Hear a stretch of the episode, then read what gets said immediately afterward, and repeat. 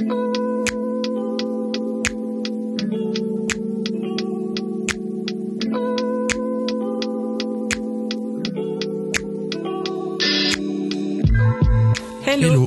Nous, c'est Sandrine et Ludovic, fondateurs de l'application Moonly, une appli pour découvrir ou redécouvrir son cycle et sa fertilité.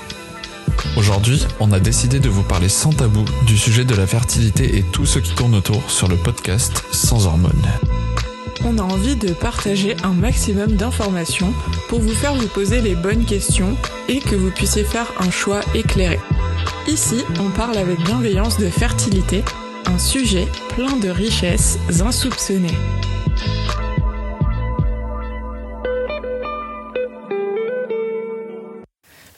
Bienvenue dans ce nouvel épisode. Aujourd'hui, on accueille Angélique du compte Instagram Nature Joyeuse, qui est naturopathe et spécialisée plutôt sur le domaine du sport et de l'alimentation.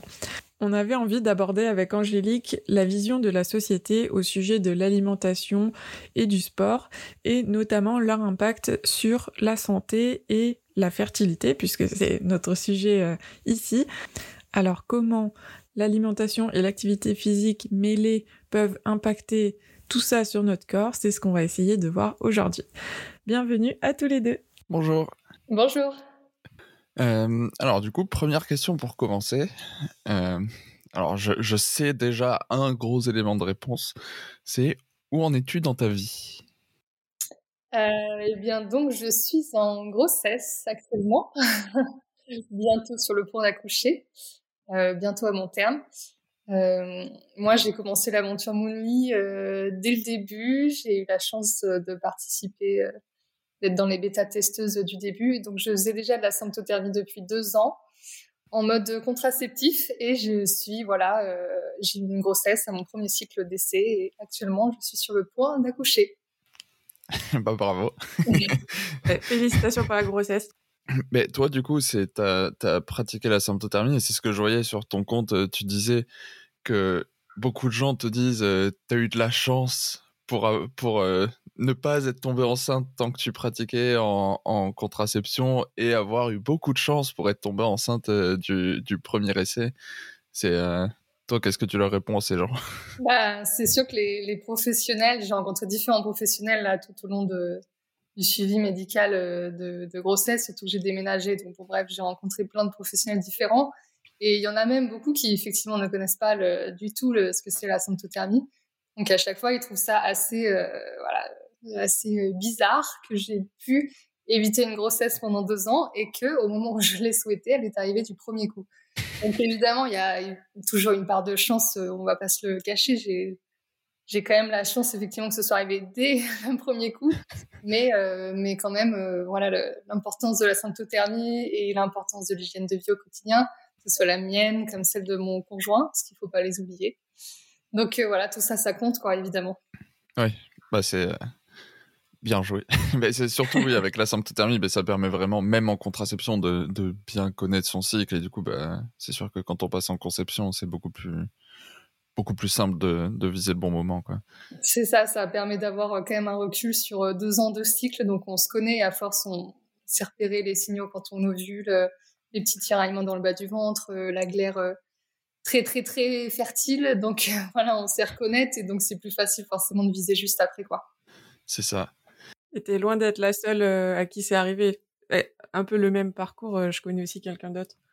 Après trois ou quatre ans de symptothermie en contraception. Et ça a fonctionné au premier cycle aussi. ouais, c'est beau, hein, ça arrive comme ça. c'est clair. Alors, pour essayer de te connaître un peu plus maintenant, on va te demander quelque chose d'un peu plus personnel. C'est comment tu te décriras en deux mots? Euh, j'essaie en tout cas de faire passer aussi le message, en tout cas sur mon Insta. Je dirais naturopathe anti-dogmatique, parce qu'il y a beaucoup de choses qui me gênent euh, dans la naturopathie actuelle, euh, dans ce qui est promu sur Instagram, sur les réseaux sociaux, etc. J'essaie d'avoir une vision juste entre voilà la naturopathie, la diététique conventionnelle classique, on va dire, et, euh, de, et de prôner comme ça un juste milieu qui soit, euh, pas forcément prise de tête pour, pour les gens et qui soit facile à comprendre et à appliquer. Oui. Bah, c'est par non dogmatique, en fait. C'est c'est en mode. Enfin, c'est à quel niveau tu es, tu es pas forcément en accord avec, avec ce qui se fait beaucoup aujourd'hui? Dans la naturopathie, il y a, y a, pas mal de choses qui sont plutôt, on va dire, des croyances et qui sont pas forcément. Euh, comment dire, euh, qui reposent pas forcément sur des connaissances scientifiques euh, et qui n'ont pas été non plus voilà validées par des connaissances scientifiques. et du coup, c'est ça en fait. Je, je, trouve qu'il y a des il y a des points de vue qui sont effectivement plus des croyances qu'autre chose, mais qui, bah, à force d'être partagés, finissent par devenir un peu comme une réalité pour certains, alors que pour autant, ça reste à la base des choses sur lesquelles on n'a pas trop le, le recul euh, nécessaire pour dire si effectivement oui c'est bien ou non c'est mal. Je pense par exemple euh, aux jeunes qui est très promu en naturopathie, à tout ce qui est euh, cure de détox, les choses comme ça. Oui. Mais c'est intéressant.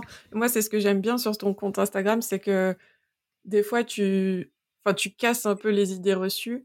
Et on peut être d'accord ou pas d'accord, mais en tout cas, à chaque fois, tu nous fais nous poser des questions sur sur des sujets où on pensait avoir un peu la vérité absolue, tu vois? Parce que voilà, comme tu dis, on l'entend un peu partout. Et au final, bah, en fait, non. Il faut aussi prendre du recul sur les choses et se poser les questions, prendre un angle de vue différent et tout. Et c'est hyper intéressant.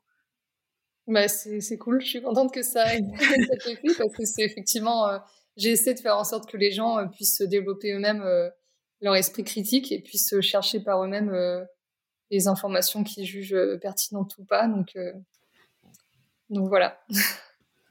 Bah, c'est réussi en tout cas. Merci. Enfin, est-ce que tu considères que es, tu te spécialises un peu sur certains domaines, typiquement l'alimentation et le sport, parce que c'est, enfin, c'est des thématiques qui reviennent quand même assez souvent. Ouais, c'est oui, effectivement, c'est des thématiques qui reviennent assez souvent parce que je trouve que c'est euh, les deux piliers de la santé sur lesquels on, on peut agir assez, euh, assez facilement. Euh, avant de penser voilà des, des, compléments, de la phytothérapie, etc. C'est pour moi deux piliers un peu socles quand même de de l'hygiène de vie, même si effectivement il y a, y, a, y a, plein d'autres choses en naturopathie et qu'après il faut voir vraiment de manière globale l'hygiène de vie. Mais voilà, ça c'est deux choses sur lesquelles aussi les gens parfois ont ont appris des choses qui sont pas forcément bonnes et ont des, biais qui sont pas forcément euh, très sains par rapport à tout ça. Donc euh, pour ça que perso ces deux ces deux domaines c'est ceux sur lesquels certainement je, je, partage le plus effectivement sur Instagram. Mais ça c'est vrai que moi je l'ai je l'ai remarqué euh, récemment. Enfin c'est de base je suis vraiment pas très sportif et euh, et, je sais que là, il y a pas très longtemps, je me suis remis à faire un petit peu de sport. Enfin, c'est, pas grand chose. Hein. C'est juste, euh, je me fais euh, quelques pompes euh, deux, trois fois par semaine. Et, et franchement, c'est impressionnant l'effet que littéralement, même genre juste 5-10 minutes de sport, deux, trois fois dans la semaine, mais ça fait, ça fait un bien au mental. Oh, c'est, d'un coup, t'as l'impression de d'évacuer un peu et de, et de reset un peu ton cerveau en mode euh, bon allez c'est reparti on, on enfin c'est, on évacue les tensions quoi. Ouais bah oui beaucoup de beaucoup de bienfaits sur le point de vue aussi euh, dire mental euh, au-delà du, du, physique. Et c'est vrai que c'est même en en faisant peu et c'est ça qui est, qui est bien avec l'activité physique et c'est ça qu'on oublie aussi un peu. Euh, aujourd'hui on, on s'est dit qu'on allait parler du sport mais pas que euh, on va aussi parler de l'alimentation parce qu'en plus le combo des deux ça va plutôt bien ensemble. Et bon, nous on est quand même spécialisé plutôt sur la fertilité, donc euh, on aimerait bien avoir aussi un petit peu tes conseils et ton point de vue sur euh, sur le lien justement entre l'alimentation et euh, la fertilité. Et notamment, on sait que euh, l'alimentation est assez importante pour avoir un cycle en bonne santé. Euh, déjà, ce qu'on sait, c'est qu'effectivement, un cycle menstruel régulier et sain, euh, c'est le reflet de la bonne santé de manière générale. Donc, euh, si euh, notre corps n'est pas en formidable santé ou qu'il a d'autres choses à gérer avant de, on va dire, euh, de voilà, d'avoir une fonction reproductive, c'est en général cette fonction-là qui délaisse au profit d'autres d'autres fonctions du corps. donc, tout simplement, voilà, l'alimentation va permettre effectivement d'avoir un cycle menstruel régulier et sain quand en fait les besoins du corps de manière générale sont comblés, que ce soit en macronutriments comme en micronutriments. Donc vraiment, on insiste pour qu'on ait une alimentation équilibrée, variée et suffisamment riche pour permettre au corps de fonctionner normalement euh, sans carence qui pourrait rendre l'ovulation plus compliquée ou plus difficile. Euh, une alimentation suffisante. Donc, ce que je te disais tout à l'heure sur euh, les jeunes, les détox, tout ça, ne font en général pas très bon ménage avec un cycle régulier sain. donc, donc voilà, il y a des conséquences qui peuvent être néfastes sur le cycle à se sous-alimenter et être en restriction. Donc j'insiste aussi là-dessus parce que l'aménorrhée parfois euh, notamment quand on arrête la pilule, par exemple, et qu'on veut voir euh, son cycle, et ben on tombe sur une aménorrhée qu'on comprend pas toujours. Et effectivement, une alimentation suffisante, c'est la base euh, qui devrait être un peu plus conseillée à beaucoup de femmes. C'est comment, tu définirais, ouais, pour, pour juste pour définir le terme des, des macronutriments et des micronutriments? Qu'est-ce que c'est la différence exacte? En fait, en gros, c'est des, briques, euh, on va dire, euh, essentielles au fonctionnement du corps. Les macronutriments, on va dire, en gros, c'est les grosses briques. Les micronutriments, c'est des petites briques. Les macronutriments servent surtout à tout ce qui est, euh, voilà, fonction de base du corps, le métabolisme, procurer de l'énergie, etc. Et les micronutriments vont interférer après dans tout un tas de processus chimiques, hormonaux. donc les deux sont importants, mais c'est vrai qu'on entend beaucoup parler de micronutrition aujourd'hui. Euh, pour tout ce qui est carence, etc. Mais les macronutriments ont aussi une importance. Enfin, les, deux, euh, les deux, c'est la base de l'alimentation en fait. Ouais, donc les micronutriments, ça va être genre les vitamines par exemple. Ouais, vitamines, minéraux. Et les, macros, ça va être les gras, les sucres. Euh. Ouais, c'est ça, les lipides, les glucides, les protéines. Ok. Et l'aménorrhée Oui, du coup, on va définir l'aménorrhée au cas où certaines personnes ne connaissent pas ce terme. L'aménorrhée, c'est le fait d'avoir une absence en fait de, de règles. Enfin, mais de cycle aussi du coup de manière générale, puisque les règles sont la conséquence de l'ovulation réussie euh, environ 15 jours euh, avant. Euh, donc l'aménorrhée peut être primaire, c'est-à-dire ne pas avoir du tout ces, ces, règles en étant jeune, ou secondaire. Par exemple, bah, voilà, on a eu nos règles à un moment donné dans notre vie et puis on les a plus. donc ça, c'est ce qui définit l'aménorrhée. Et sachant qu'il y a plusieurs périodes au cours de la vie où l'aménorrhée est normale, typiquement la puberté, les cycles ne sont pas toujours réguliers et tout ça. Après, bon, il y a la grossesse, effectivement, forcément, et la préménopause, où pareil, les cycles se dérégulent.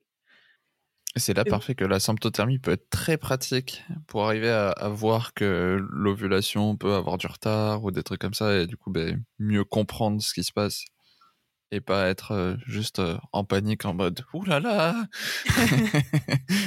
Ouais. Exactement ouais c'est là où la symptothermie a toute son importance pour voir aussi bah voilà les effets de de potentiels changements de vie sur notre cycle quand je rejoins enfin je reparle encore une fois du, du jeûne par exemple mais on peut se rendre compte que par exemple à certains moments en mangeant moins ou en étant plus stressé à certains moments du cycle et bah on va décaler notre ovulation donc c'est intéressant de, pouvoir euh, savoir quand on ovule. Ouais. En fait, euh, l'ovulation, elle est vraiment très liée au stress.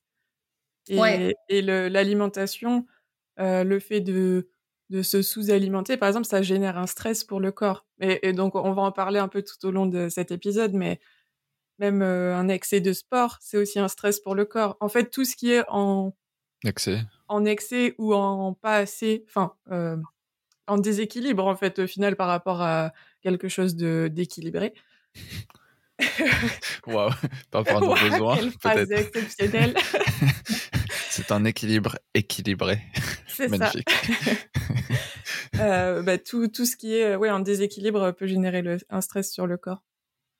Ouais, ouais, c'est exactement ça. Quand on parle d'équilibre hormonal, euh, forcément, c'est aussi l'équilibre euh, dans toutes les autres sphères de, de sa vie. Donc, euh, n'être euh, ni dans l'excès, ni dans le trop peu, et vraiment arriver à trouver son propre juste milieu qui peut être aussi différent en fonction de, de chacune et de chacun. Ouais, bah, je pense que c'est un truc où, on, on, en parle de plus en plus, mais, mais vraiment que de, de, se rendre compte que les besoins de chacun vraiment sont pas les mêmes, quoi. Et qu'il y a une personne, ça va être normal qu'elle mange, qu'elle mange 3000, 3000 calories par jour et pour une autre, ça, ça sera absolument trop et, et vraiment, c'est ouais, qu'on est tous différents, quoi. Ouais, on a tous des besoins différents, forcément déjà entre hommes et femmes. On sait que les hommes ont besoin de, plus de calories, de plus d'énergie de manière générale, euh, parce qu'ils ont un métabolisme plus élevé, ils sont plus grands, etc. Mais ça, c'est vraiment une généralité, c'est-à-dire que une femme plus grande qu'un homme peut avoir des besoins euh, supérieurs. Une femme enceinte peut avoir des besoins supérieurs. Moi, par exemple, je mange plus que mon homme en ce moment. Donc euh, voilà, ça dépend vraiment. Ah, il y a du, petit monde à nourrir. Hein. oui.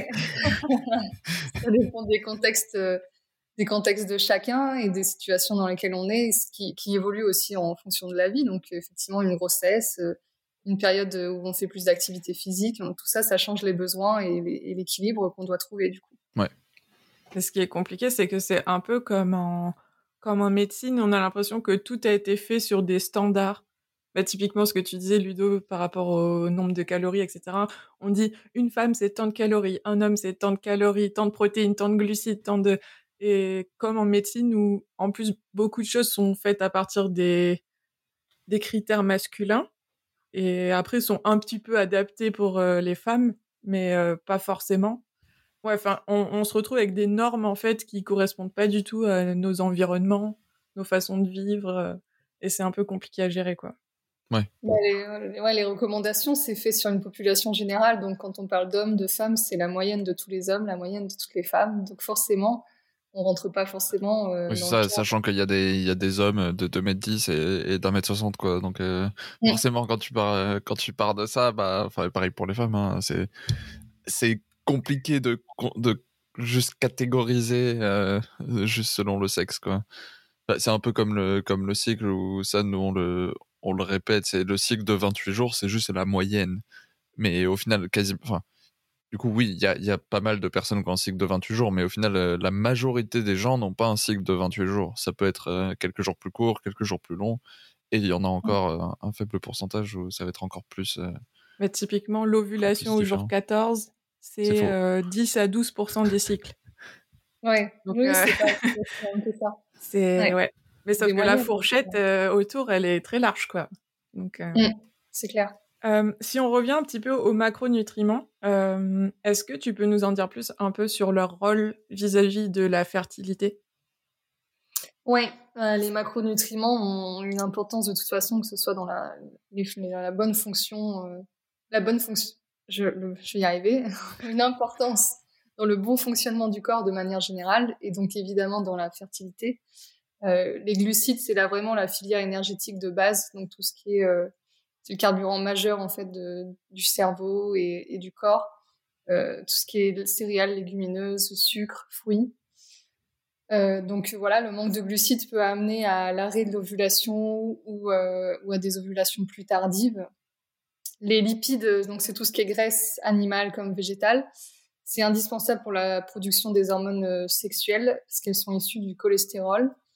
Euh, et les oméga 3 sont aussi très importants pour euh, la régularité du cycle et pour, euh, pour la fertilité, que ce soit chez les hommes ou chez les femmes. Et enfin, les protéines, qui sont parfois un peu les oubliées, je trouve, dans les, dans les, chez les femmes, qui pensent à tort que c'est le truc des hommes qui font de la muscu et qui, et qui ont besoin de développer des gros pectoraux. Euh, pour autant, les protéines, donc on trouve dans la viande, des œufs, poissons, produits laitiers, légumineuses, c'est des briques nécessaires au bon fonctionnement du métabolisme des cellules et donc là aussi encore à la production des, hormones. Ouais. ça, c'est hyper important d'avoir ces infos-là parce que c'est vrai qu'en plus, en tant que femme, on est encore plus baigné dans l'univers de tout ce qui est régime, etc. Et on entend tellement le sucre, c'est mal, le gras, c'est mal. Mais en fait, pareil, euh, moi, j'ai vu une naturopathe il y a un an et elle m'a dit euh, prends euh, tels oméga pour telles hormones et tout. Enfin, ça, ça booste la fertilité et tout. Et j'étais là, ah bon? Ok, je savais pas du tout que le gras avait un lien avec les hormones. ouais, bah, y a, oui, il y a beaucoup de, de ce qu'on appelle voilà des, des, clichés un peu de régime que, qui sont entretenus par les médias ou par les gens de manière générale, comme quoi voilà, faut pas manger trop de sucre, faut pas manger trop de gras il y a, y, a des, y a des vérités vraies par moment, mais il y a aussi beaucoup de diabolisation de certains aliments. C'est ça, il y a une vérité dans le trop, Mais sauf que les gens, oui, ils, se disent le sucre c'est mal, le gras c'est mal. c'est ça. Au lieu de se dire, voilà, la, la, phrase pertinente et la vérité vraie qui pourrait être de dire l'excès et la consommation de sucre, enfin la consommation de sucre excessive est néfaste pour la santé. On dit juste le sucre c'est mauvais pour la santé un peu comme si euh, on faisait le parallèle. Euh, j'aime bien faire ce parallèle parce que je trouve que c'est assez parlant en disant euh, bah voilà l'excès d'eau est mauvais pour la santé effectivement on peut, mourir hein, en buvant trop d'eau il y a des gens qui vont dire bah non l'eau c'est mauvais pour la santé donc il faut arrêter totalement d'en boire c'est ça j'adore dire aux gens qu'on on peut littéralement faire un coma hydraulique. C'est un vrai truc qui existe. C'est si tu bois trop d'eau trop rapidement, tu peux, tu peux faire un petit coma. Et c'est le, terme de coma hydraulique paraît absolument ridicule, mais oui, c'est ça. C'est même un excès d'eau sera néfaste, quoi. Donc, euh, donc à partir de là, bah. c'est juste l'excès de tout est mauvais. c'est ça. Donc, pour ce métier, quand on nous dit euh, telle chose est bonne, telle chose est mauvaise, c'est OK, alors euh, à combien de grammes, euh, dans quel contexte, euh, mm. quelle utilisation?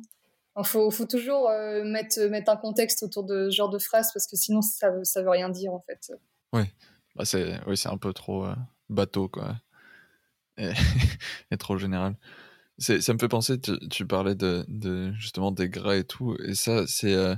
je me souviens, j'étais tombé dessus il y a quelques années et ça paraissait un peu comme une espèce de solution miracle, c'est le régime cétogène. Ouais. genre, c'est, je sais que c'est un peu présenté en mode, c'est le truc magique, euh, tu, ton cerveau il va mieux marcher et tout, euh, c'est, c'est absolument parfait. Ça, t'en penses quoi là-dessus? Enfin, et si t'as des infos dessus, parce que après j'ai pas, j'ai pas non plus creusé plus que ça. Ouais, le régime cétogène, en gros, c'est, c'est arrêter de mettre des glucides dans son alimentation ou en mettre vraiment très très très très peu. de manière à ce que, donc, comme ce que je disais tout à l'heure, les glucides, c'est la filière énergétique principale du corps. Si on met plus de glucides, en fait, le corps va devoir aller chercher euh, dans les lipides, euh, soit qu'on prend via la nourriture, soit qui ont été stockés préalablement dans notre corps. Et de ces lipides, il va devoir les décortiquer pour en gros en faire des corps cétoniques, ce qu'on appelle corps cétoniques. Donc c'est en fait pour pouvoir utiliser de l'énergie venant du gras. Et c'est effectivement pas comme ça qu'on est censé fonctionner de base. Il y a des gens qui se sont dit que c'était une bonne idée, que euh, si ce mode un peu de survie était faisable par l'espèce humaine, c'était qu'il était bon. Donc, euh, je ne sais pas pourquoi. Euh, voilà. Le régime cétogène, c'est, ça a été, par contre, ça a prouvé des bénéfices dans le traitement des enfants épileptiques. Et au-delà de ça, voilà, les glucides restent la, la première euh, filière énergétique et euh, vouloir s'en passer, repasser sur les lipides, euh, ça présente aussi tout un tas d'inconvénients. Ouais. Donc bon, c'est clairement pas la solution miracle telle que c'est promu partout. C'est ça, et puis après, il y, a des problèmes un peu... Enfin, d'un point de vue social, genre tu peux plus manger de sucre sachant qu'il y a quand même beaucoup de sucre dans l'alimentation un peu partout. Voilà, c'est ouais, un souci récurrent avec les régimes, on va dire, restrictif et d'exclusion comme ça, ou quand on enlève des catégories d'aliments. Euh. Enfin voilà, même enlever le gluten et lactose, euh, t'es invité chez mamie pour manger un gâteau, bah euh, tu, fais comment quoi quand même quand tu peux avoir Non mamie, je peux pas, désolée. Moi j'ai découvert il y a plusieurs années maintenant et c'est ce qui m'a fait un peu changer ma vision des, de l'alimentation parce qu'à un moment je suis un peu tombée dans le truc des régimes et tout mais je trouve que j'ai bien réussi à m'en ressortir maintenant. Et euh, j'ai découvert l'alimentation intuitive et je sais que tu en as parlé euh, il n'y a pas très longtemps sur ton compte. Ouais. Euh, est-ce que tu en sais un peu Enfin, parce que moi, je, je, connais un petit peu, mais je saurais pas trop en parler. Est-ce que tu, toi, tu peux en parler un peu plus ou pas? Ouais. L'alimentation intuitive, en fait, c'est, on va dire, une méthode, une thérapie plutôt, enfin, on pourrait dire ça comme ça, qui a été inventée par deux diététiciennes américaines euh, justement face en fait à l'échec euh, euh, des régimes qu'elles avaient l'habitude de donner à leurs patients, où elles se rendaient compte que bah voilà les les, patients perdaient effectivement du poids quand on les mettait en, avec une, restriction calorique, mais après, quand ils reprenaient une vie normale, entre guillemets, ils finissaient toujours par reprendre ou ils avaient l'impression d'être en, en, constante bataille avec eux-mêmes parce qu'ils ne devaient pas manger telle ou telle chose. Et donc, en fait, ces deux diététiciennes-là ont donc développé cette approche qui est basée sur dix principes, euh, où vraiment le but, c'est globalement, de manière résumée, de faire la paix avec son corps et de faire confiance à ses instincts sur ce qu'est satiété et rassasiement pour vraiment avoir, comment dire, une vision équilibrée de l'alimentation de manière générale et d'éviter d'être comme ça dans la, dans la restriction et, et dans le contrôle euh, de son alimentation, puisque euh, voilà, on s'était rendu compte que euh, bah, souvent ça marche pas au final à long terme de vouloir trop contrôler son alimentation. Donc ça, ça, fait partie effectivement d'une alimentation bienveillante et d'une vision bienveillante qu'on pourrait avoir de, de son corps de manière générale. Et à long terme, effectivement, les gens qui mangent de manière intuitive, c'est-à-dire sans trop se poser de questions et sans vouloir tout contrôler, euh, sont finalement en, bonne santé, c'est ce qu'on constate sur le long terme, et ont, moins de, ont plus de chances de garder un poids stable en fait euh, à long terme aussi. Ouais. Bah, après, un des trucs importants aussi, c'est de garder le, le, le, plaisir de manger, quoi, et de pas de enfin c'est je, je, voyais tu avais fait un post il y a pas très longtemps là-dessus sur euh, c'est l'orthorexie ouais l'orthorexie c'est un trouble du comportement alimentaire qui est en fait l'obsession de vouloir trop manger sain.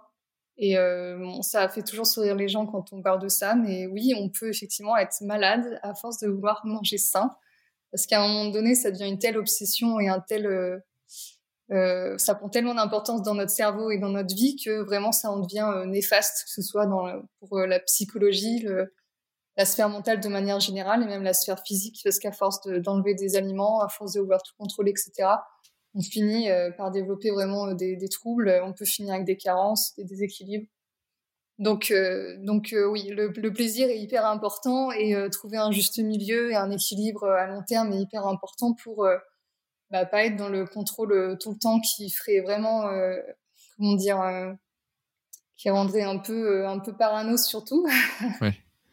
Bah, ça, me fait penser à, je, je sais plus, je crois c'est dans dans Aviator où le mec il se lave tout le temps les mains et tout et c'est les, gens qui sont un peu obsédés pareil avec le fait d'être propre et qui, qui au final ben, vont carrément se détruire la flore euh, sur la peau et, euh, et à la fin bah, c'est presque enfin c'est clairement plus dangereux qu'autre chose de, vouloir trop se laver avoir la peau parfaite, rien dessus. Juste la peau toute seule. Bah, ça, on l'a vu aussi un peu avec la crise, hein, avec les gens qui mettent 15 masques les uns sur les autres, tellement ils sont parano. C'est clair qu'il y, a un juste milieu, euh, mais voilà, à force d'écouter parfois des recommandations, euh, on finit par trop y croire et par euh, tomber dans un extrême en fait. Ouais, toujours pareil. Trop, c'est pas bien. Exactement. ça, ça, va être la phrase de l'épisode. Mais moi, ce qui m'avait bien plu dans l'alimentation intuitive, enfin, j'ai découvert ça, je crois que c'est Eliane C, c'est ça? Sur Instagram. Elle est nutritionniste ou diététicienne, je sais plus. Je euh, diététicienne, je crois, à la base. Euh, je sais même pas. En fait, je crois qu'elle est juste coach en alimentation intuitive. Ok. J'ai un doute. Je, je, je te dirai pas. Il y a aussi Menthe Banane. Euh, qui est ah, diététicien, oui. ouais, diététicien, qui en parle aussi euh, super bien. C'est incroyable aussi. Oui. et il y a, je me souviens plus son nom. Euh, c'est sur YouTube. C'était une fille euh, qui en parlait aussi. Et elle disait, et c'est ce qui m'avait marqué, c'était, euh, en gros, l'alimentation intuitive, c'est par exemple, si on a envie, je sais pas, d'un éclair au chocolat, on peut se dire qu'en fait, on, on, y a accès quand on veut. On peut y mmh. aller, on peut aller en chercher un à la boulangerie quand on a envie, en fait.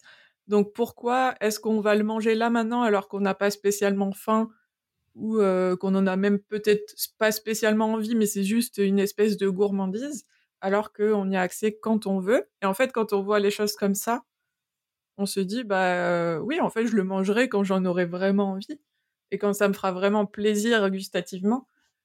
Et en fait, en faisant ça, on finit par avoir des, des périodes où on va plus avoir envie de de glucides, d'autres plus de lipides, d'autres euh, plus de fibres aussi. Après, ça, ça tourne comme ça. Et quand on est plus à l'écoute de sa satiété et tout ça, c'est, hyper euh, intéressant, je trouve. Enfin, ça, ça change vraiment la vision de l'alimentation. Ouais, c'est vrai qu'on voit beaucoup de conseils qui disent en mode euh, il faut pas mettre de, de, Nutella par exemple dans ces placards, sinon tu vas en avoir envie et tu vas manger le pot de Nutella. Alors qu'au final, on se rend compte que si on laisse justement un libre accès à la nourriture, et bah comme elle est accessible tout le temps, on va pas forcément aller la chercher. on va pas forcément manger du Nutella à tous les repas parce qu'on en a dans son placard en fait. Et c'est effectivement c'est quand on switch comme ça de mode de pensée en se disant bah non en fait oui la nourriture elle est là tout le temps, je peux la manger quand je veux, donc j'attendrai d'en avoir vraiment envie pour en manger. Et c'est, on sort de la mentalité des régimes qui, au contraire, euh, plus on va s'interdire un aliment et plus on va avoir, on, va en avoir envie en général. C'est un peu comme quand on dit à un enfant, euh, n'ouvre surtout pas cette porte. Dans sa tête, ça va être ouvrir la porte. ça me fait penser à, enfin, alors ceux qui ont des, des chats, le, sauront peut-être, mais c'est les, les, chats quand on leur met. Alors moi je dis ça parce que on est, nous dans notre famille on est habitués à avoir des chats. C'est euh, quand on leur met des distributeurs à croquettes ou des trucs comme ça qui vont être du coup ben, restrictifs on se rend compte que dès que le chat, dès qu'il entend le bruit du distributeur, il va courir pour aller manger ces cinq croquettes qui viennent de tomber. Alors qu'au final, euh, si on lui laisse en libre accès, bah, il ira manger quand il a faim et, quand il a besoin. Quoi. Des fois, il ouais. en manger qu'une et repart. Oui, c'est ça. les chats sont les grands spécialistes de ça, mais oui, ils ont quand même une auto-régulation. Euh, de, de, de l'appétit qui, qui, se fait bien euh, toute seule. Il bah, faut se dire que dans la nature, ils, sont là depuis des millions d'années aussi, et ils ont survécu et ils n'ont pas tout mangé. Hein. Pour autant, ils comptent pas leurs calories, euh, ils savent pas combien il y a de protéines dans leurs croquettes, euh, mais, mais ils s'en sortent quand même. Toujours par rapport à l'alimentation, du coup, on parlait des macronutriments et tout ça. Est-ce que toi, tu penses qu'il faut privilégier certains aliments? Parce que tout à l'heure, on a parlé lipides, glucides, protéines, mais en fait, tous ne sont pas de la même qualité en fonction des aliments qu'on mange. Par exemple, si on mange euh, un, fruit, euh, ça sera peut-être meilleur en termes de nutriments à l'intérieur que si on mange un gâteau, alors que les deux, ça reste du sucre. Du coup, est-ce qu'il y a des choses plutôt à privilégier euh, en aliments disons que forcément, il va y avoir des aliments qui vont être plus riches en micronutriments, quand d'autres seront plus riches en macronutriments. Euh, effectivement, les fruits et les légumes euh, sont des bons aliments pour faire le plein de micronutriments, donc tout ce qui est vitamines et minéraux. mais dans la viande et dans certaines céréales aussi, il y a beaucoup de, de micronutriments. Euh, après, voilà, les produits industriels euh, vont être en général moins riches en micronutriments, mais pour autant. C'est pour ça que c'est pas forcément diabolisé dans le sens où ça peut rentrer tout de même dans un équilibre. Euh, si vous mangez, voilà, suffisamment de fruits et légumes par jour, les fameux 5 fruits et légumes par jour, comme le PNNS recommande, par exemple, il n'y a pas de souci à manger quand même des produits moins riches en micronutriments, comme des gâteaux, même des gâteaux industriels. Euh, les produits industriels peuvent s'inclure aussi dans une, dans une alimentation. Le tout, c'est la, variété et l'équilibre à long terme qu'il faut, qu'il faut viser. Euh, donc, il n'y a pas d'aliments magiques, il n'y a pas de catégorie d'aliments magiques. Moi, je dirais vraiment que c'est, voilà, euh, en fonction de chacun, arriver à combler ses apports, que ce soit en micro ou en macronutriments. Et, avec ça, on devrait avoir une bonne santé et du coup, une bonne fertilité. Est-ce que à aliments égal, toi, tu as plutôt tendance à préférer du bio versus euh, de l'industriel ou est-ce que au final, ça va pas forcément avoir une différence ça dépend majeure cas, euh? Mais disons que oui, le bio, ça limite forcément l'utilisation des pesticides, donc des perturbateurs endocriniens qu'on sait qu'ils peuvent avoir un effet sur, euh, sur le cycle, un effet néfaste sur le cycle et sur les hormones de manière générale. Mais pour autant, voilà, je, moi perso, je milite pour qu'on puisse aussi avoir un juste milieu entre tout ça en mode on n'est pas obligé d'acheter 100% euh, bio. Euh, on va pas euh, mourir si on achète des produits industriels de temps en temps. Et il y a aussi des bonnes alternatives comme bah, voilà tout ce qui est circuit, circuit court, marché, aller voir directement les producteurs, etc. Qui eux n'ont pas forcément de label bio, mais qui pour autant pratiquent une agriculture raisonnée. Donc il y a, y, a, un juste milieu aussi entre les deux, je trouve en fait. Est-ce qu'on peut dire que plus on se rapproche du produit brut et plus il y aura de vitamines et de micronutriments à l'intérieur? Euh, Oui, en, général, oui. Euh, quand on mange euh, brut, c'est toujours on conserve une grande partie des, vitamines et minéraux. forcément, la cuisson va détériorer légèrement si on mixe des choses comme ça. après, voilà, par exemple, acheter du surgelé, c'est aussi une bonne idée parce qu'on va conserver les micronutriments euh, plutôt que de prendre du frais et de, garder ses fruits et légumes 10 euh, jours chez soi dans son frigo. Euh, et donc tout ce qu'on a dit là, c'est au final valable autant pour les hommes que pour les femmes au niveau de la fertilité en fait. Ouais, puisque effectivement, comme comme on disait en début d'épisode, euh, la fertilité c'est une fonction de toute façon qu'on est censé tous savoir si on est en bonne santé. Donc en fait, il n'y a pas vraiment de, de, recette miracle à la fertilité. c'est plutôt l'alimentation qui, qui de base nourrit et qui permet toutes les les, le bon fonctionnement des hormones, des cellules, etc. Donc euh, c'est valable effectivement pour tout le monde. Après, euh, voilà, en fonction des, d'où on part, on peut avoir plus ou moins d'ajustements à faire euh, pour certains cas, mais, mais globalement, oui, voilà, l'alimentation variée et équilibrée, c'est, c'est un peu la même pour tout le monde. C'est le, le, c'est quoi le enfin pas le dicton mais de je mange ce que je suis. Je, je, je, suis ce que je, mange. je sais plus ce que c'est exactement mais... ouais, moi j'ai un peu du mal euh avec ce dicton dans le sens où on n'est pas non plus que le résultat de notre alimentation heureusement mais euh... mais oui forcément l'alimentation va, va jouer euh, va jouer dans notre bonne santé et donc dans notre fertilité mais il y a, y a, aussi beaucoup d'autres choses à prendre en compte euh, c'est ce qu'on fait en naturopathie c'est vraiment prendre le corps dans, dans, son ensemble et prendre son hygiène de vie dans son ensemble. Donc, euh, il y a aussi d'autres choses auxquelles on pense pas spécialement, hein, comme euh, avoir un bon niveau de bien-être, euh, être heureux dans sa vie, des choses comme ça qui paraissent banales et qui pour autant ont aussi des effets sur la santé. Euh, donc oui, c'est voir le corps dans son ensemble et donc on va jouer sur l'alimentation, l'activité physique et d'autres et d'autres choses auxquelles on pense moins, donc gestion du stress, le sommeil, le repos, l'environnement. Et on peut donner aussi au cas par cas, selon les personnes, euh, des compléments ou de la phytothérapie qui aiderait en coup de pouce, mais euh, c'est c'est pas la base non plus de la naturopathie comme, euh, comme ce qu'on peut voir un peu sur les réseaux en mode un complément magique et hop, ça y est, je suis capable d'enchaîner 10 grossesses de suite.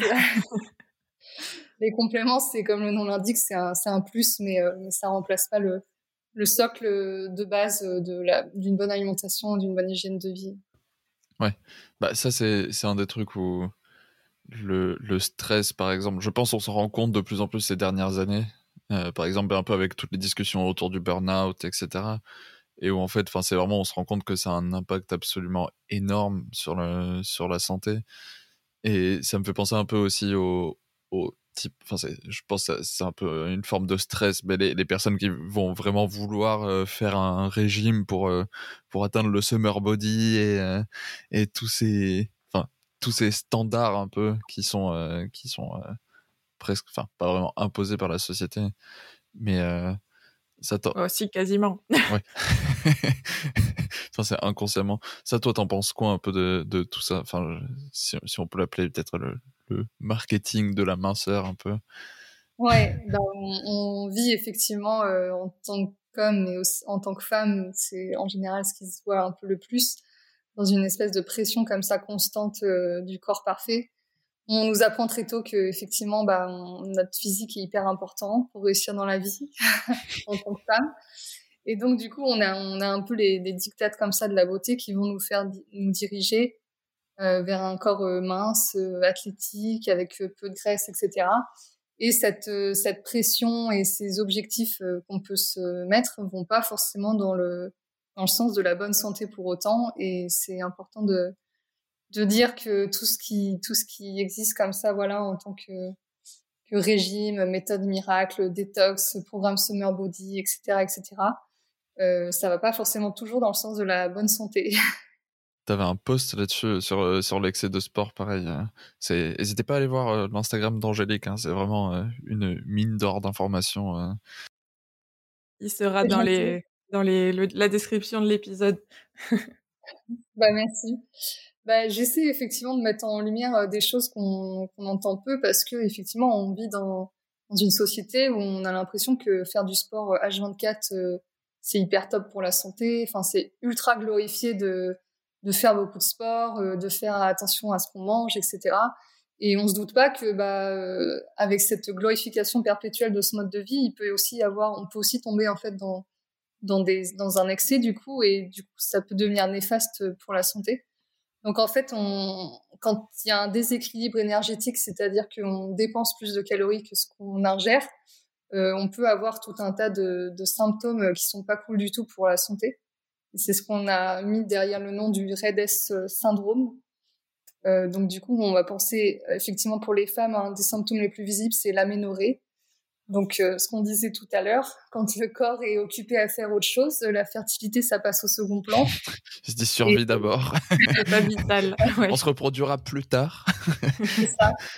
pour faire des enfants, il faut quand même avoir une bonne réserve énergétique. Et donc du coup, euh, euh, quand le corps voit qu'il y, y, a un manque énergétique, euh, il va avoir tendance à couper en fait le, le cycle tout simplement.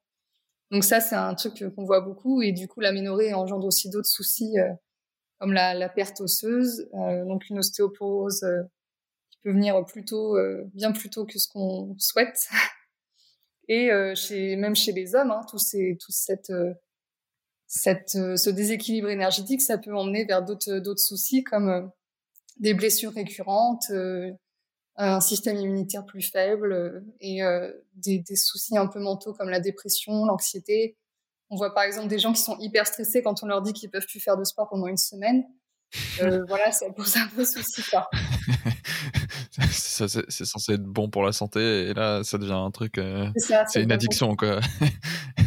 ouais. Vis-à-vis de la fertilité, euh, j'ai entendu, c'était un urologue, je crois, qui avait qui a conseillé à un, homme de diminuer le sport pour, améliorer sa fertilité.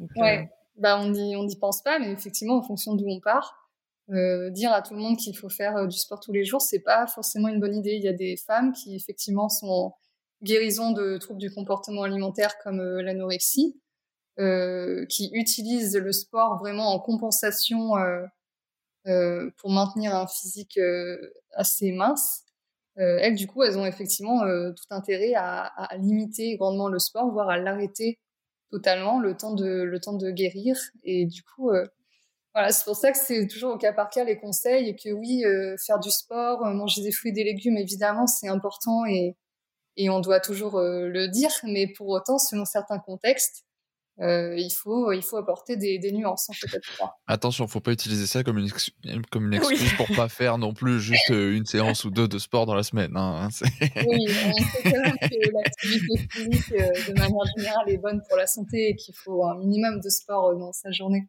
Enfin, de sport, voir, hein, les, les, quelques personnes qui vont être en mode ah mais du coup. dès qu'on dénonce un peu le l'extrême opposé, on, on, va nous dire oui donc ok donc tu prônes la sédentarité l'obésité, euh, manger un kilo de sucre à chaque repas. Euh, non, je... Pas d'excès, dans les deux sens. C'est ça.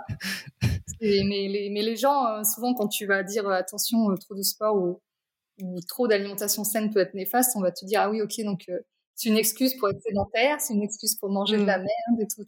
voilà.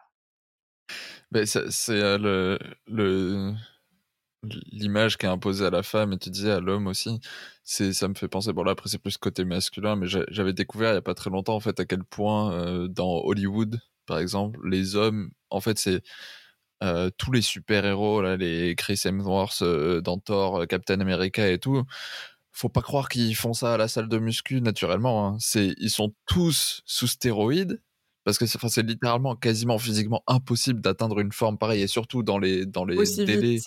les mecs ils font ça en quelques mois et, euh, et justement ben, il y avait eu un euh, c'était pour le pour Batman euh, comment il s'appelle Robert Pattinson qui avait dit qu'il refusait de de se muscler et tout et au final enfin c'est il le dit pas publiquement parce que parce que ça ferait un peu du mal à l'image des autres mais c'est juste il a refusé de se de se pomper aux stéroïdes euh, comme pas possible et, au final de se faire du mal quoi.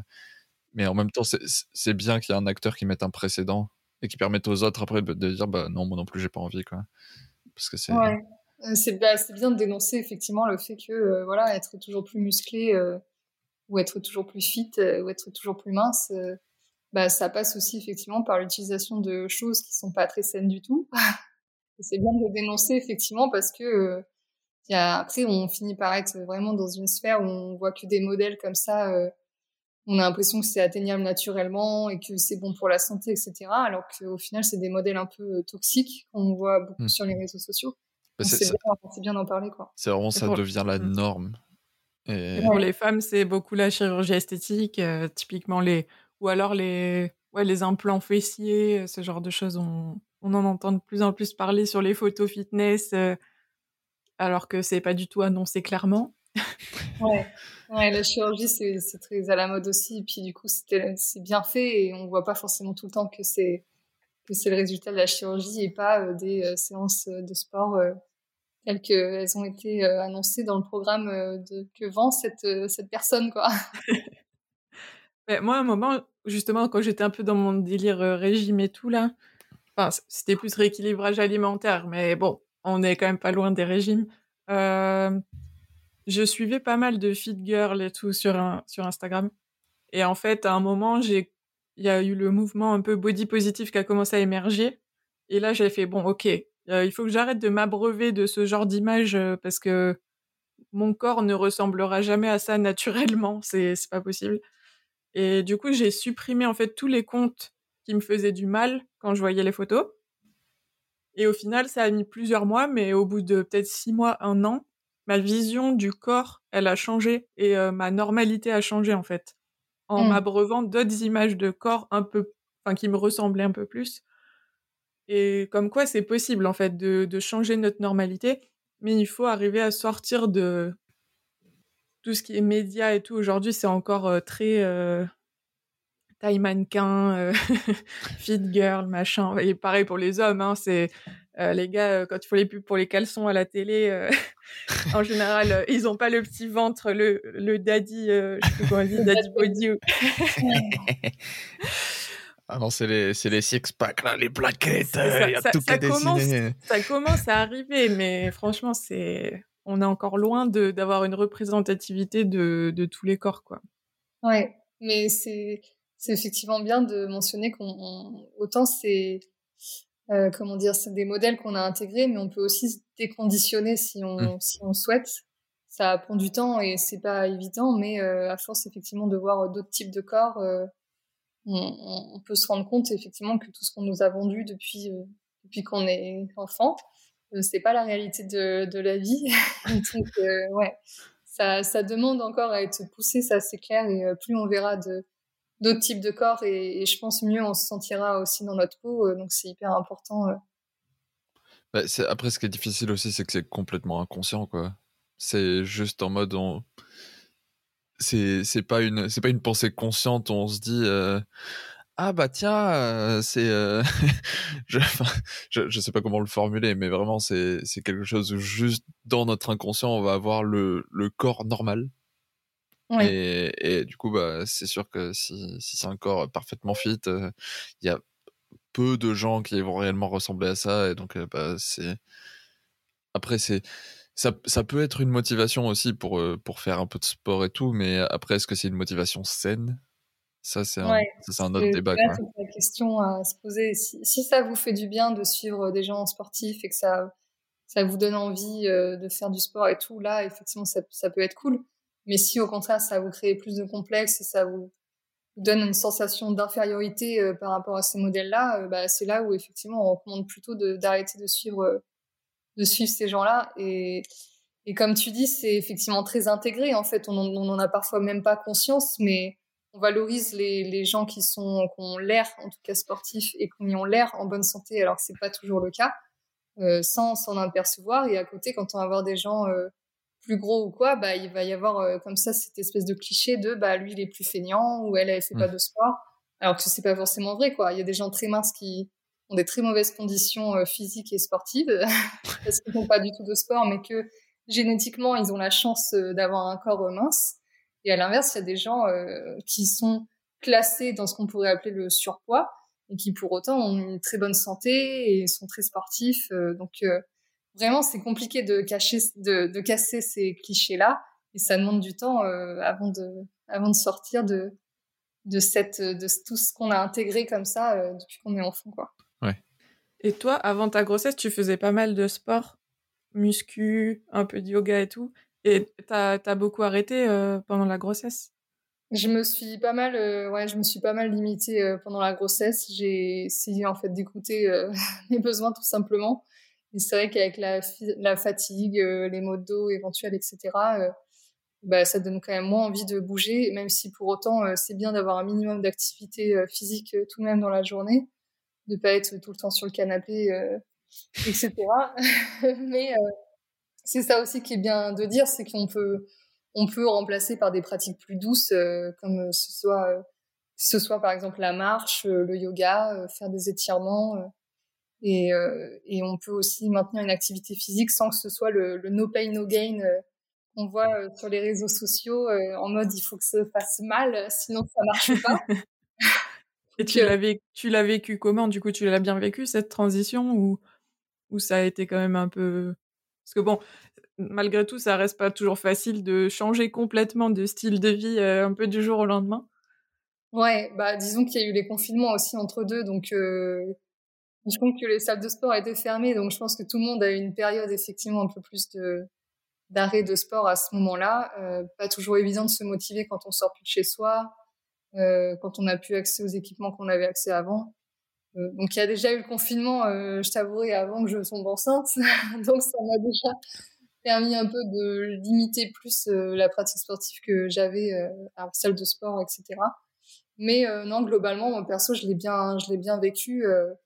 Mais euh, j'ai eu quand même, euh, il y a quelques années, euh, enfin voilà, ce, ce, délire où, un peu comme pas mal de personnes qu'on voit sur les réseaux sociaux, si on me disait, bah non, tu peux plus faire de sport pendant une semaine, ma vie allait s'arrêter, ma vie était foutue, quoi.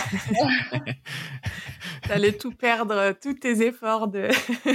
C'est ça. des trois dernières années. Après, voilà, avec, avec le temps et avec bah, la, un peu la prise de conscience que j'ai eue par rapport à tout ça, je sais que c'est pas grave, en fait mes muscles sont pas partis en fumée pour autant. Euh, je reprendrai le sport euh, quand j'aurai plus de temps et plus l'énergie de pouvoir en faire et euh, enfin la musculation et c'est pas grave tant que je maintiens un minimum d'activité physique quand même au quotidien. Euh, euh, tout va tout va bien quoi. Je vais pas je vais pas mourir pour autant d'avoir perdu un peu de muscle. Puis tu pourras, ça sera l'occasion justement de, de se pousser un peu pour les récupérer après. oui, ça, ça revient toujours plus facilement euh, quand tu as déjà eu un passé sportif. Ouais. Oui, quand tu pars de zéro. C'est sûr que la première séance, c'est toujours la plus difficile. Quoi. Euh, bah, c'est la reprise, oui, c'est sûr. que. C'est celle où tu auras les courbatures euh, qui vont allumer. c'est ça, c'est ça. Il y a toujours une période de reprise un peu difficile euh, qui fait parfois un peu mal à l'ego, mais bon, faut le prendre comme ça vient et se dire que c'est normal. quoi.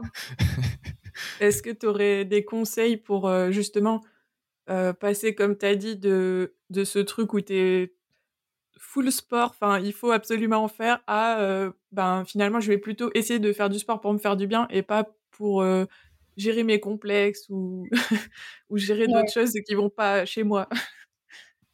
Ben, déjà, oui, il faut arriver à sortir de cette pensée que le sport, euh, ça doit faire mal, le sport, c'est chiant, etc. Moi-même, quand j'étais jeune, je voyais un peu le sport comme une torture.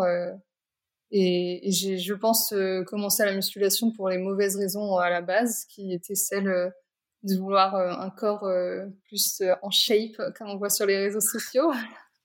voilà, moi j'ai commencé aussi pour cette mauvaise raison-là, honnêtement. Hein, je pense qu'il y en a beaucoup qui commencent comme ça, malheureusement. Après, on peut y trouver quand même du coup du plaisir et, et, et du bien-être, etc. Mais mais aujourd'hui, je suis plus détachée effectivement des objectifs physiques que j'avais que j'ai pu avoir au début et c'est ce que je conseille, euh, c'est ce que je conseille aux gens, c'est pas forcément de faire le sport, euh, tel type de sport parce que vous savez que ça donne un gros boule ou que euh, ça fait perdre X calories et que du coup c'est bien mieux de le faire pour cette raison.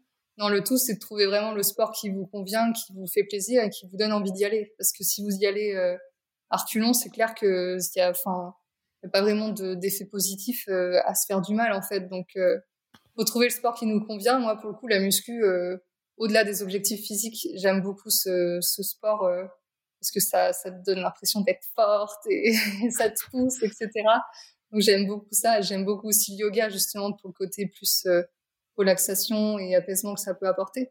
Donc le tout, c'est de trouver voilà les le ou les sports parce qu'effectivement on n'est pas forcément obligé de faire qu'un seul sport euh, qui, qui vous conviennent, qui vous font du bien, qui vous font vous sentir bien et, euh, et c'est important. C'est comme ça que vous trouverez en fait la motivation sur le long terme euh, pour avoir envie d'en faire toute votre vie en fait. Pas se dire bon bah là euh, je fais 30 euh, squats par jour euh, tous les jours parce que dans un mois faut que je rentre dans tel maillot de bain.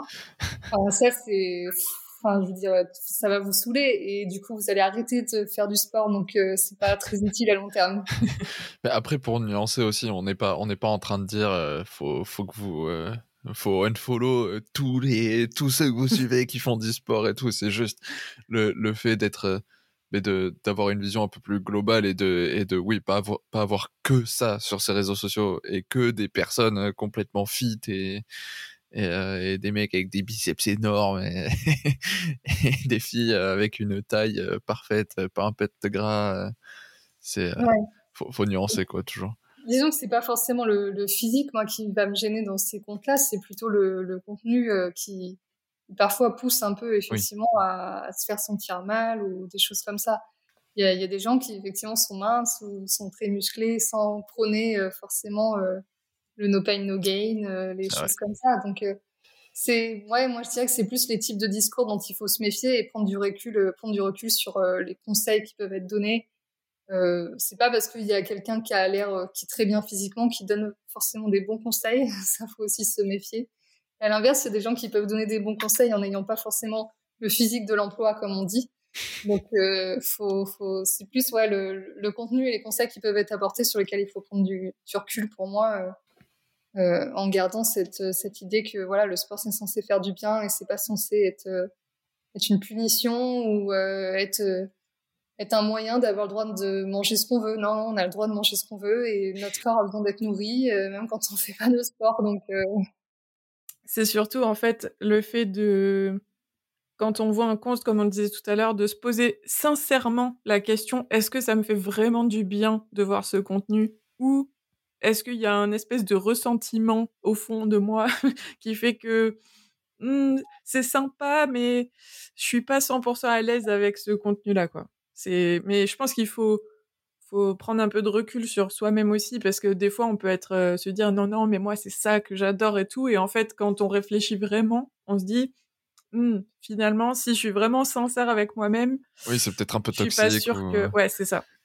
Mmh. Bah, il y, a, y, a, une forme de déni, je pense, qui est hyper importante euh, dans ce qu'on disait aussi euh, tout à l'heure sur, par exemple, le, le Red syndrome et le déséquilibre énergétique. Les, les gens sont parfois dans le déni, en mode mais non, euh, ça peut pas être mauvais de faire trop de sport, ça peut pas être mauvais de manger sain. Et ce déni-là, il se voit aussi effectivement sur les réseaux sociaux, en mode mais non, euh, mais je la suis, je suis sûre que ça me fait du bien, etc. Alors que pas forcément, mais ça demande euh, des grosses prises de conscience hein, avant de se rendre compte de tout ça et c'est pas c'est pas évident et ça se fait pas en un jour donc euh, des fois on fait des choses pour les mauvaises raisons mais on se rend pas forcément compte et on est persuadé d'être dans la vérité vraie donc euh, c'est difficile à admettre bah c'est toujours difficile c'est c'est toujours difficile de se regarder un peu la troisième personne et d'être et d'avoir un réel jugement sur soi-même. Enfin, c'est toujours beaucoup plus simple sur les autres que sur soi-même. Toi, t'es dans l'action et il n'y a pas de, il n'y a pas autant de défauts que qu'en vrai probablement. ouais, bah ouais, on, voit toujours euh, comment se comportent les autres, mais nous-mêmes, on, a un peu du mal, euh, du mal à l'assumer, quoi. Et c'est vrai que chez les sportifs, euh, il y en a certainement beaucoup qui font, qui sont pas très pas une super santé ou quoi, mais pour autant ils veulent pas trop l'avouer et puis ils se vendent justement comme des modèles de, de bonne santé, donc c'est ça qui est un peu délicat. C'est, on peut pas admettre que ce que tu fais est pas est pas bon alors que tu dis à tout le monde que ça l'est. Enfin c'est. Bah, ça, ça, me fait penser un peu au biais cognitif où quand quand on achète quelque chose. Euh, au final, même si c'est pas aussi bien qu'on le pensait, on va avoir tendance à, à se forcer à, penser que c'est bien et à dire que c'est bien alors que honnêtement au final c'est pas forcément euh, incroyable. Ça je l'avais vécu bah, avec euh, il y, avait un jeu qui était sorti là et, je m'attendais à ce qu'il soit bien. Au final il était pas si bien. Et puis pendant quelques semaines bah t'es en mode euh, ouais ça va c'est pas mal c'est pas mal. Et puis bon au bout d'un moment bon la vérité finit par par ressortir. mais en, tant qu'humain, on va avoir tendance à s'auto-persuader que si, si, si, si on le fait, si on s'est investi émotionnellement, euh, faut le rentabiliser, quoi. faut que ça soit bien. on, est plein de, on est plein de biais, quoi, c'est clair. Et du coup, par exemple, voir des gens qui sont suivis par 3 millions de personnes euh, sur les réseaux, on se dit non, mais ce qu'ils font, c'est forcément bien, alors que non, hein, il y a plein de gens qui sont très connus sur les réseaux sociaux et je suis désolée, mais qui racontent de la merde à longueur de journée. Et pour autant, euh, c'est pas parce qu'ils se sont beaucoup suivis qu'ils ont eu plus de crédibilité. Et c'est important de le dire. Oui, ça leur donne pas un diplôme, quoi. C'est ça. Et même avec un diplôme, euh, des fois, tu peux. Enfin, comme tu disais, par exemple, la naturopathie, tu peux aussi euh, dire oui pour certaines choses et non pour d'autres. Enfin, il faut aussi des fois se remettre en question sur nos apprentissages et, et tout ça, ouais, c'est clair. Mm. Bon, du coup, là, si on conclut tout ce qu'on vient de dire, en gros, il faut essayer d'être équilibré dans le temps. Pas d'excès. Pas trop d'excès, mais bon, euh, tu peux en faire quand même un peu, voilà. Mais, en fait, c'est pas d'excès en excès. comment, tu dis? Parce que toi, Angélique, tu dis, euh, il faut pas dire, euh, je vais faire un excès alimentaire, par exemple. Alors du coup, on dit comment? Ouais, ben, on, va juste dire, bon bah là, je vais dépasser un peu mes besoins en, protéines et lipides ou en glucides, et puis je me rééquilibrerai plus tard sur le reste de ma journée ou de ma semaine. ok, c'est parfait. c'est hyper compliqué, mais oui, c'est en gros utiliser les, les, bons mots pour éviter de, de s'auto-flageller. Je pense que c'est important. Ouais. Bah, c'est vrai que c'est important de garder un, un... ça va être beaucoup anglais, mais de garder un mindset positif, quoi. Enfin positif. De ouais, c'est ça, de pas être dans, de... enfin, c'est vraiment de voir le verre à moitié plein et pas le verre à moitié vide, quoi. Mais même c'est aussi de dire, par exemple, euh, ah ben là, euh, je fais que manger de la merde, tu vois. Ben non, en fait, c'est juste euh, tu t'es fait plaisir sur ce moment et puis plus tard tu te feras plaisir avec d'autres aliments, avec des fruits, des légumes, etc. Tu vois c'est et pas trop catégorisé comme ça dans ta vie. Ça c'est très bien, ça c'est très mauvais. En fait, c'est un peu ça. C'est dire tu te fais plaisir sur le moment et puis après t'équilibres sur le global. C'est ça, c'est sortir un peu de cette vision binaire en mode ça c'est noir, ça c'est blanc, ça c'est bon, ça c'est mauvais, ça c'est de la merde, ça c'est un super aliment. Et en fait, euh, non, il y a, y, a, y a, du gris dans le monde qui existe. Bah, ça, c'est une, une, réflexion avec laquelle je suis mais tellement d'accord. Et, et, je pense que ça s'applique à tout. Il mmh. y, a, y a rien qui est jamais noir et blanc. C'est enfin bon, il y a peut-être quelques exceptions, mais mais la, majorité des trucs, enfin de, de tout ce qu'on entend partout, c'est toujours il y a toujours de la nuance dedans que que soit on voit pas, soit on refuse de voir et et euh, bah, ça, ça, peut s'appliquer en politique, euh, enfin sur n'importe quel sujet. Et, euh, bah, après, les réseaux sociaux, je pense, ont tendance à, à, à diviser, à toujours faut prendre un parti quoi. Si tu dis pas l'un ou l'autre, ben tu enfin pourquoi tu débats quoi? Les réseaux sont forts pour entretenir un espèce de clivage comme ça entre les entre différents camps et, euh, et les médias sont hyper forts aussi pour nous faire croire ça et, et effectivement même les politiciens enfin je, je sais pas, mais je pense que ça arrange effectivement beaucoup de personnes de ranger les, choses dans des mm. cases. Euh, genre, t'as les anti, t'as les pros. Après, c'est aussi, je pense, ceux qui sont les plus convaincus et du coup qui sont vraiment aux extrêmes, c'est eux qui vont vouloir le plus en parler et se battre. Et du coup, tous ceux qui sont au milieu et qui sont beaucoup plus neutres, bah. le débat les intéresse moins, quoi. et donc, on les entend pas. ça fait moins parler. Et, euh, c'est souvent les extrêmes qu'on met en avant, hein, c'est clair. Donc, euh, c'est le juste milieu, on l'oublie un peu, quoi. Alors que pour autant, euh, il est certainement là où, se trouve, enfin, c'est certainement là où se trouve la vérité, mais, euh, mais ça fait moins parler, ça fait moins vendre et c'est moins mis en avant. En, en parlant de réseaux sociaux, euh, du coup, où est-ce que où est-ce qu'on peut te retrouver? Je sais que tu as plein d'articles aussi sur tous les sujets qu'on a abordés et encore plein d'autres. du coup, Ouais, sur, euh, sur mon Instagram, c'est là où je suis euh, active euh, tous les jours, je pense, notamment story, quand j'ai pas forcément le temps de faire des posts. Et je remets au fur et à mesure mais effectivement les, les posts Instagram sur mon site internet sous forme de, de, de blog, donc dans des articles de blog. Et, et donc voilà, c'est là principalement il faut me suivre. Je n'ai pas le temps d'avoir 50 000 réseaux sociaux, mais déjà à l'instant, je suis assez productive, donc On vous met tout bah. ça euh, en description, vous aurez tous les liens. Euh. Et puis, euh, bah voilà, je vais être forcément un peu moins productive dans les prochaines semaines, prochains mois. Je vais parler peut-être plus de maternité. Oui. tu, abuses complètement, franchement. Scandaleux, hein Moi, je suis pas d'accord.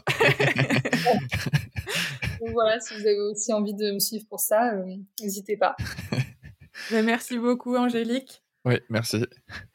Merci à vous. Merci beaucoup d'avoir écouté cet épisode jusqu'au bout. Vous pouvez retrouver les ressources mentionnées dans la description. Si l'épisode vous a plu, n'hésitez pas à laisser 5 étoiles et à le partager afin de nous aider à faire connaître le podcast. Vous pouvez également télécharger l'application Moonly et notre ebook qui est totalement gratuit. Ça vous permettra d'apprendre à observer vos cycles en couple ou en solo grâce à la méthode symptothermique. Vous pouvez nous poser toutes vos questions sur Instagram ou dans le chat de l'appli, on y répond toujours avec grand plaisir. On se retrouve très vite dans un prochain épisode.